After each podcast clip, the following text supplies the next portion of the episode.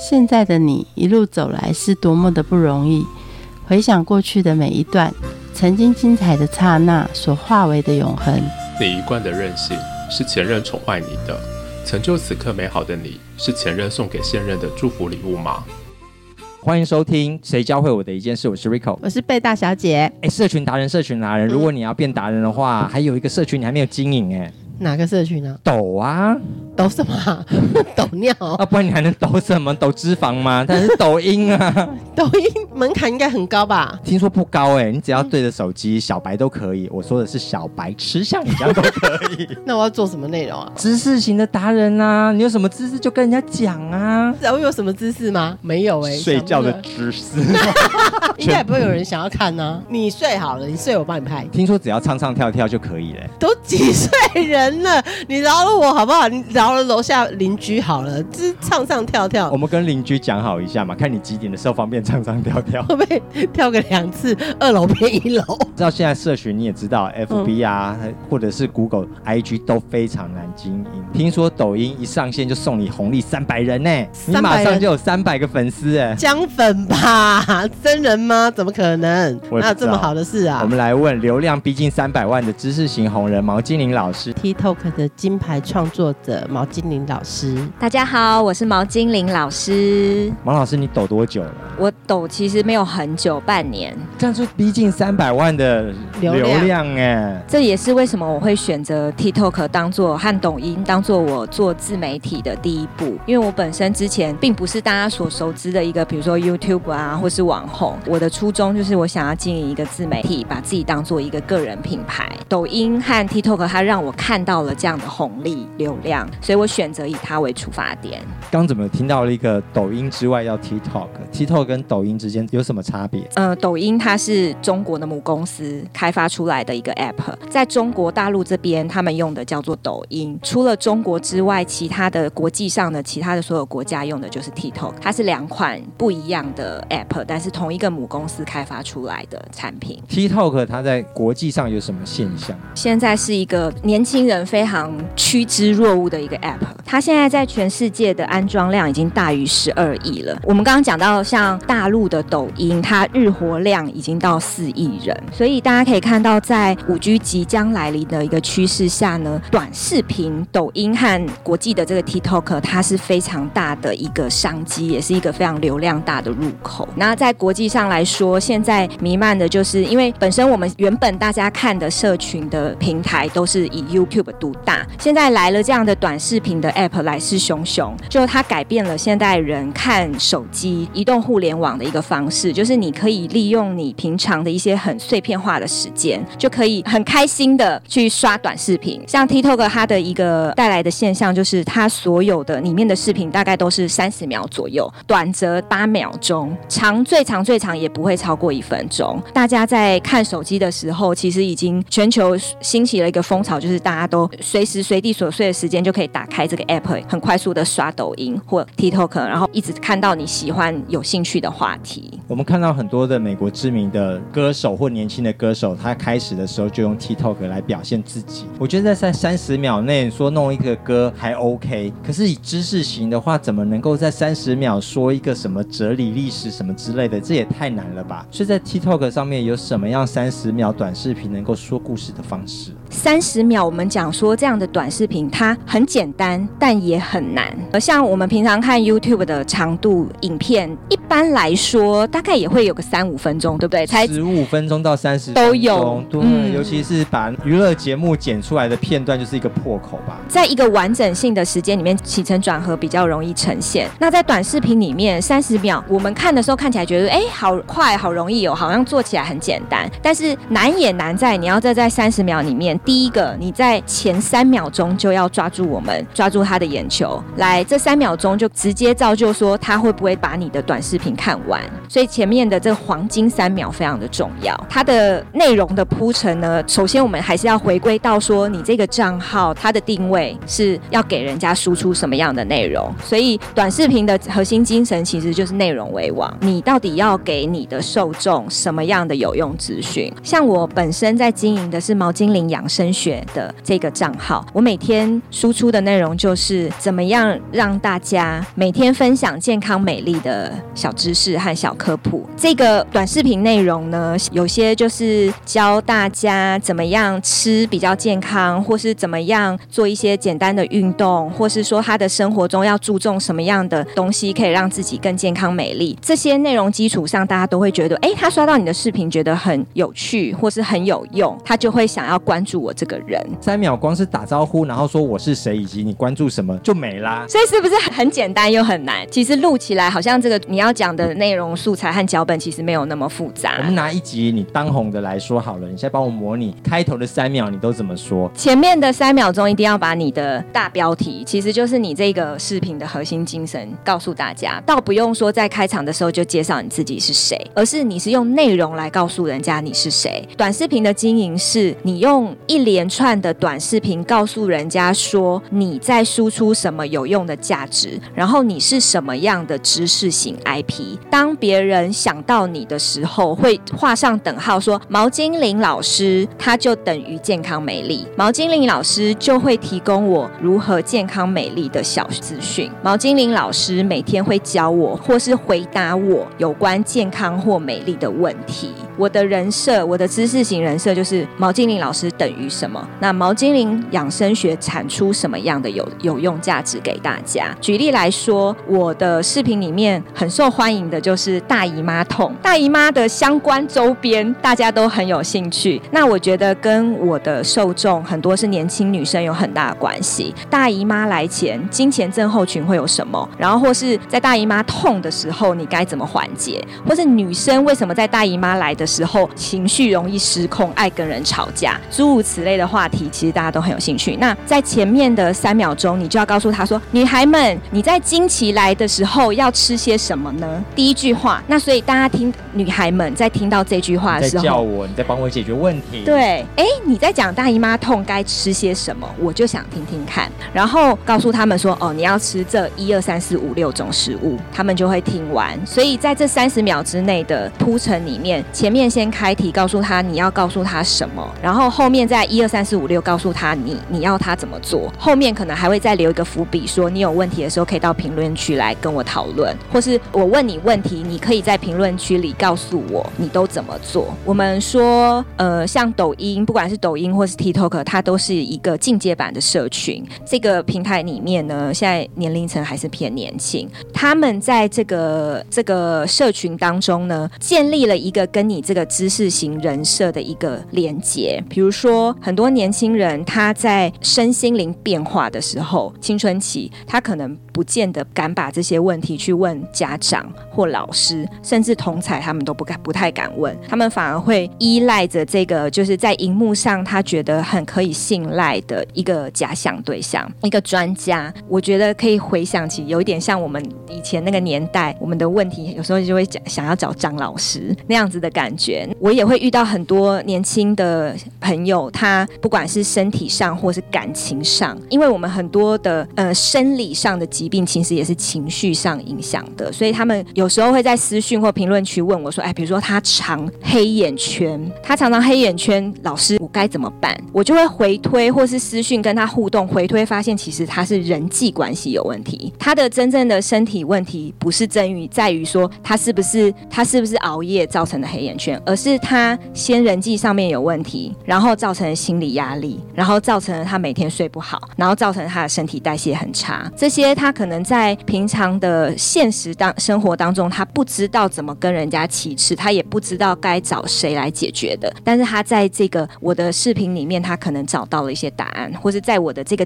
小天地里面得到了一些慰藉，或是抒发的出口。TikTok 里面人海茫茫，你把这个影片放上去之后，又能保证谁看得到呢？呃，TikTok 很有趣哦，它其实就是我永远不知道下一秒钟会有谁看到我的视频。对，它是一个 TikTok 是一个大型机器，然后它背后全部是用 AI 的大数据去演算的，所以它在刚开始的你开始经营这个账号的时候，它会先释放性的给你一些，刚刚 Rico 在开场的时候讲，它会有一些红利的流量，然后它慢慢慢慢去给你一些投放一些红利流量之后，它会发现，哎，什么样的人群喜欢你这样子的内容，然后或是什么样的人可能会关注你，它试探性的开始投放一些这些受众给你，所以你的视频接触到的人永远都不会像我们现在所熟知的 FB 或 IG，一定是你的朋友圈或是你的亲朋好友。呃，TikTok 全部的来源都是你未曾谋面、你不认识的千人千面的陌生人，所以它有趣的就是它是一个开放的流量，就像你自己是在以前的电视台一样的感觉。你的内容播放出去以后，它是去中心化的，永远都是不是你周遭的人看到，除非刚好他是你朋友，然后也也关注了你，要不然你接触到人全部都是呃陌生流量。那这也是我们说，如果我我当初选择这个媒体，就是我想要做自媒体，我想要宣传我的一些想法，我有关养生啊、健康的想法，我要怎么样去突破我原本周遭的第一个核心的圈层？那 TikTok 我觉得它是可以给我一个更大的影响力，然后在流量方面，它的红利和它的趋势也是非常看好的。粉砖里面可以用钱来买粉丝，那在 TikTok 里面也可以喽。TikTok 目前呢，它是完全还没有很呃商业行为的操作，但的确我们讲大陆这边的抖音，因为它相对的行之有年，他们发展已经至少有三年多，所以它的可以操作的商业行为已经真的差不多跟跟我们说的粉丝业差不多，它可以付费，它可以定义 TA，它也可以做电商、橱窗、直播等等等，呃，等于说你身为一个内容创作者，你可以在里面得到很好的变现的闭环，全部可以做成一个呃从头有开始一直到变现结束的一个循环，在抖音的世界里可以做到。但是我们现在讲回来，国际版的 TikTok，它因为发展是这一年多两年的事情，然后再来，因为它牵涉的国家比较多，所以它现在呃所处在的的呃状态是还偏向比较是内容和社交的一个平台，商业可以操作的。刚刚我们在讲大陆抖抖音可以做到的，现在 TikTok 我预测可能是要在康敏这一年之后，我们可以预测它可能会有陆续这些功能上架。目前我觉得在 TikTok 我们可以做好的事情就是把内容做好，然后把流量导进来，经营自己精准的粉丝，是现在我觉得进入到 TikTok 里面经营知识型的 IP 达人可以好好发挥的一件事情。做 TikTok 之前，你要怎么准备这个节目？其实啊，我每天真的都在烦恼我要做什么节目，因为我从半年前开始经营 TikTok，我每天坚持一个视频，所以我现在你看半年我已经累积了大概一百八十折，所以对于其实如果是在做 YouTube，它其实基本上这个是根本没有办法达到的一个目标，但是在 TikTok 世界里面，因为它是短视频，所以我可以用很轻薄短小，然后它现在也有一些很方便的工具，可以呃让我这样子本身是一个小白起家的人，可以直接进入到很多产，因为我经营的是健康养生的账号，所以我第一个我一定会先去想说，我怎么样去给我的受众有用的资讯，他们到底喜欢什么内容？这个其实比说我到底要在这个呃影片上我怎么做后置，我的滤镜到底要怎么样，我脸尖不尖，我的皮肤看起来好不好，胜过于一切重要，因为它其实才三十秒。刚刚讲到说三十秒很难也很简单，对不对？讲回准备这个内容来说，它其实也是三十秒真的很快的意思，就是我其实要把我的内容在三十秒讲完，其实它是需要被设计的，所以很快。但是三十秒怎样很慢？我要在这个三十秒里面把所有精华，我这么这个内容要阐述给我的受众，这个内容要怎么样铺陈给他们的时候，其实这需要精粹很多，所以它其实也很慢。我第一个一定会去想说，什么资讯是他们有用的。短视频的内容营销呢，它是环绕在你的受众要听什么，胜过于你要给他什么，而是你们对什么有兴趣，我觉得你们会想听什么，以这个思维来经营我的短视频内容。所以当我去经营这个账号的时候，我发现到说我想要告诉现在的年轻人，比如说要怎么样吃的比较健康，或是说你尽量不要熬夜，或是说你要多喝水。那我要应该这么简单的妈妈、爸爸、老师一天到晚在讲的是的这些滔滔不绝、孜孜不倦的这些教条式的东西，要怎么样用三十秒的内容去经营，让他们很觉得说，哎，听进去了，觉得很有趣，而且我会 take action，我会身体力行，我会想要跟着你这一个知识型的达人，你说的东西我被影响了，我会真的想要去实行它。我去经营内容的时候，我第一个一定是想说我要传达什么，然后什么东西对他们有用。以这个中心思想来说，我就会去着手看说这整句话最刚开始的我的开场一定要是什么，然后我后面 ending 要怎么样拉回来。这个是我准备每一则视频的最主要的核心架构。可是你这些婆婆妈妈的语言，她在听爸爸妈妈都讲了，而且甚至不耐烦了，为什么想要去关注你？在 TikTok 世界，哪些主题是特别夯的？哪些主题是不被爱的？其实一定要打到他们的痛点，比如说经痛、大姨妈，我们就讲大姨妈痛，其实是很多年轻女生的一个永远的痛，这个是他们没有办法控制的，每个月都会遇到的一个问题。我要阐述的内容一定是要帮他解决痛点，比如说你平时有大姨妈痛的问题吗？后面你可以怎么做？你在痛的时候，你可以多吃什么？或是你在保养期间，你可以吃什么？或是你真的遇到大姨妈痛的时候，你该怎么解决？这些就是你打到他的痛点，然后你又给他解决他问题的有用资讯，他们会想要关注你，然后甚至于想要继续跟着你，成为你的中心粉丝，很重要的一个部分，很有趣哦。我们会发现，以前在看 Facebook、IG 的时候啊，因为这些人都是我们自己的朋友，或者是说已经是成为我们的粉丝，所以他们会绕着你这个中心，就是说他们留言啊，也是对着你这个人留言。但是在 TikTok 里面，因为你的粉丝或是你的视频 reach 到的人，其实都是你素未谋面的人，对你来说是陌生陌生人，大家都是在陌生人，你就想象说到了一个 party，然后这个 party 里面大家互相都不认识，其实他们中间自己就开始聊天了。有没有你，其实已经没那么重要，你只是那个幕后办活动的人。也许他们刚开始都是因为你而进到这个 party 来，但是最后其实他们真正交朋友，不一定每个人都会跟你交到朋友，但他们中间在这个 party 上面来参加了 party 以后，他们自己中间成为了社群，他们自己中间开始会聊天。所以 TikTok 很有趣，就是在他的视频的评论区里面，它也是一个社群的形态。所以在里面不同的人进来，他们会因为对这个议题有兴趣，就会开始留言，然后甚至在主题下面还会衍生出各种不同的子话题。很多年轻人在里面其实也有一个取暖的概念在里面。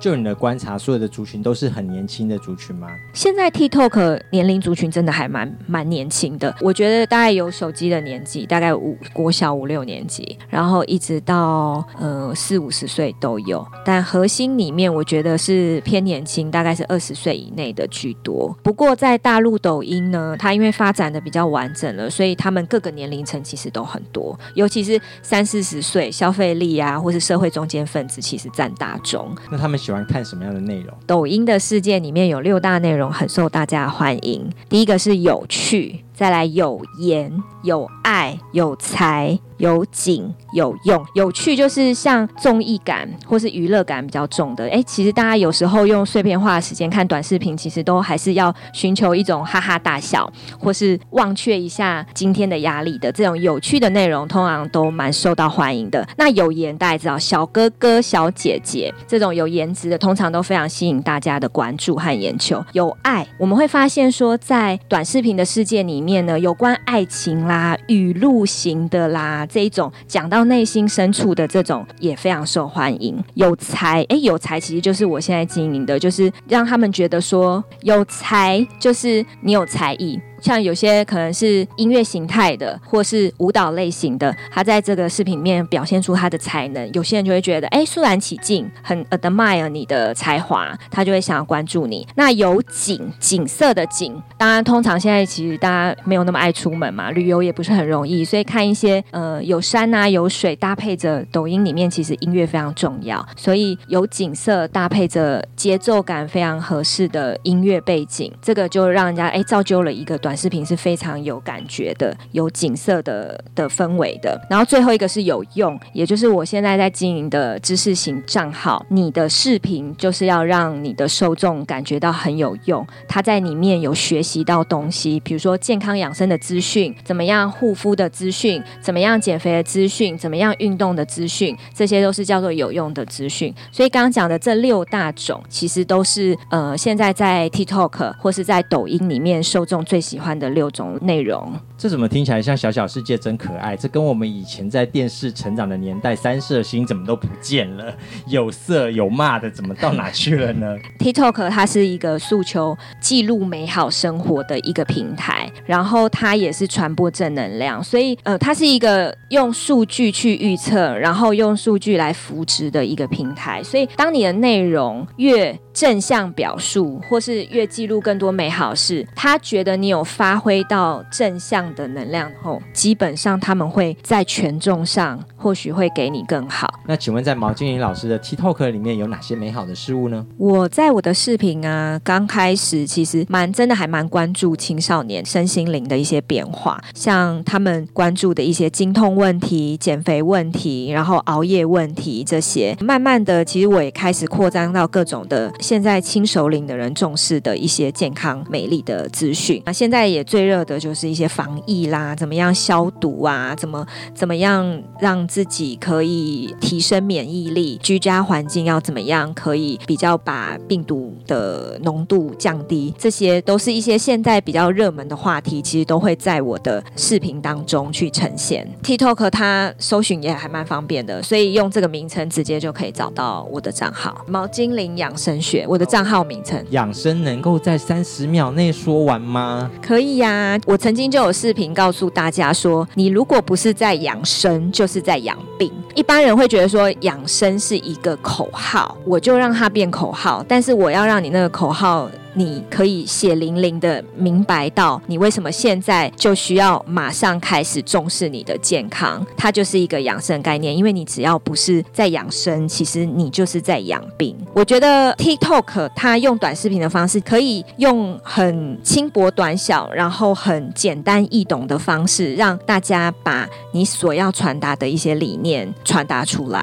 在我的视频当中，我主要推广的观念就是极简芳疗养生。我每天。都用三十秒的时间来告诉大家说，你可以怎么样来关注自己的身心灵健康。因为我本身是芳疗讲师，所以我的蛮多视频其实都会用简单的一些精油来帮助你怎么样可以创造健康美丽的生活，然后让你自己的身心灵更加平衡。现在防疫期间，大家动不动就很害怕。怎么样用极简方疗来压制我们的害怕？情绪很重要喽，所以在我的视频里面，我其实就会告诉大家说，我们其实现在是在比赛谁比较团结。对，这就是在短视频里面很适合精神喊话一个内容，就是我们要比的是我们团结还是病毒团结。这个防疫的期间呢，大家重点就是每个人都要把自身做好，然后并且有意识的去破除一些酸言呐、谣言呐。这些，因为这些其实就是都是防疫的一些呃很容易失败的致命点。现在其实大家就是要用信心，用一些精油可以让自己更开心、更放松，不要很压抑，去让这个风暴尽快过去。对，因为把自己照顾好，才不会害别人也要隔离。对，TikTok 未来的趋势，我觉得可以预见的是，我们未来的三年，大家会从用手机拍照片分享，变成一个拍视频分享的时代。在这些社交软体里面啊，就只是看说我们用什么样的呃内容来传播。TikTok 它就是一个用短视频来承载我们的内容，进而做社交行为的一个平台。所以五 G 的时代即将来临，人人都是在移动互联网。里面的一份子，大家都是拿着手机拍着视频来跟很多你素未谋面的人去做更多的社交与交流。因为我之前大概有二十年来的经验，都是在做品牌行销方面的操盘。这个半年来，我就是拿自己作为一个案例来经营个人品牌。以前我们叫做个人品牌，那现在就叫做知识型 IP。每一个人其实都可以去抽丝剥茧。去收敛出你自己到底可以输出什么有价值的内容，然后用这个内容来告诉别人说，想到你就可以想到什么。毛精灵养生学就等于健康养生，或是毛精灵养生学就等于极简方疗养生。有些人可能他是他一技之长，他可能是很会做菜；那有些人可能是很会骑自行车；那有些人可能是很会打棒球。这些本来都不是他的原本赖以谋生的职业，但是呢，透过这个社交平台，它可以产出他的知识，交到更多的朋友，甚至养出他自己的粉丝，甚至进而他可以经营他的斜杠和他的多元的收入的来源。TikTok 我可以说，它未来的趋势其实也不只是一个社交的平台，它是一个可以让自媒体、让知识型 IP 的人更多的发挥，甚至一直到变现的一个平台。它怎么变现？我们可以看到这个趋势是从大陆抖音可以看到，它已经是一个非常完整的一个平台。它从知识的传播，或是娱乐，我们刚刚讲娱乐啊，或是呃有景啊、有才的这样子的内容去输出之后，吸引到对这个议题有兴趣的人，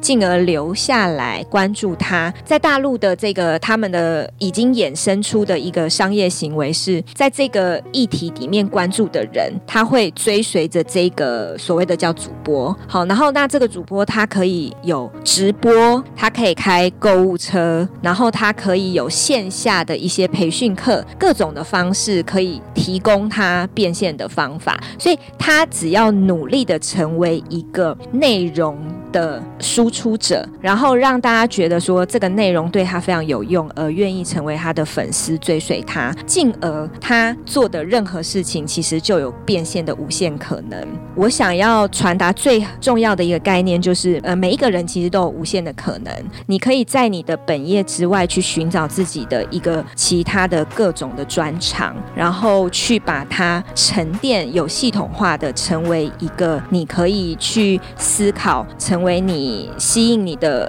流量、粉丝以及变现的一种方式，因为之后大家可能都会需要多元的收入来源，或是你可能有些人会是社交的需求，你的知识其实和你的内容就会是你这最重要的一个媒介。TikTok 教会我的一件事，我觉得可以从三个层面讲。第一个是我还蛮讶异，我蛮受青少年的喜爱，瞬间我变成他们的健康教育小老师。那他们在很多身心灵的变化上面。都会甚至来找我咨询，我也间接的就从这个互动当中去了解很多现在年轻人的一些想法，这个是我觉得我还蛮意外得到，也因此我的社会责任变得还蛮重的，肩负着现在的这些年轻人的一些导致他们的一些思想行为啊，或是感情问题，甚至一些重视健康的一些这些观念。第二个是我可以在短短的时间之内从素人变成一个知识型的网红，然后这是也是我觉得比。比较意料之外的，但是也是我本来经营 TikTok 的一个初衷，就是我想要用我的内容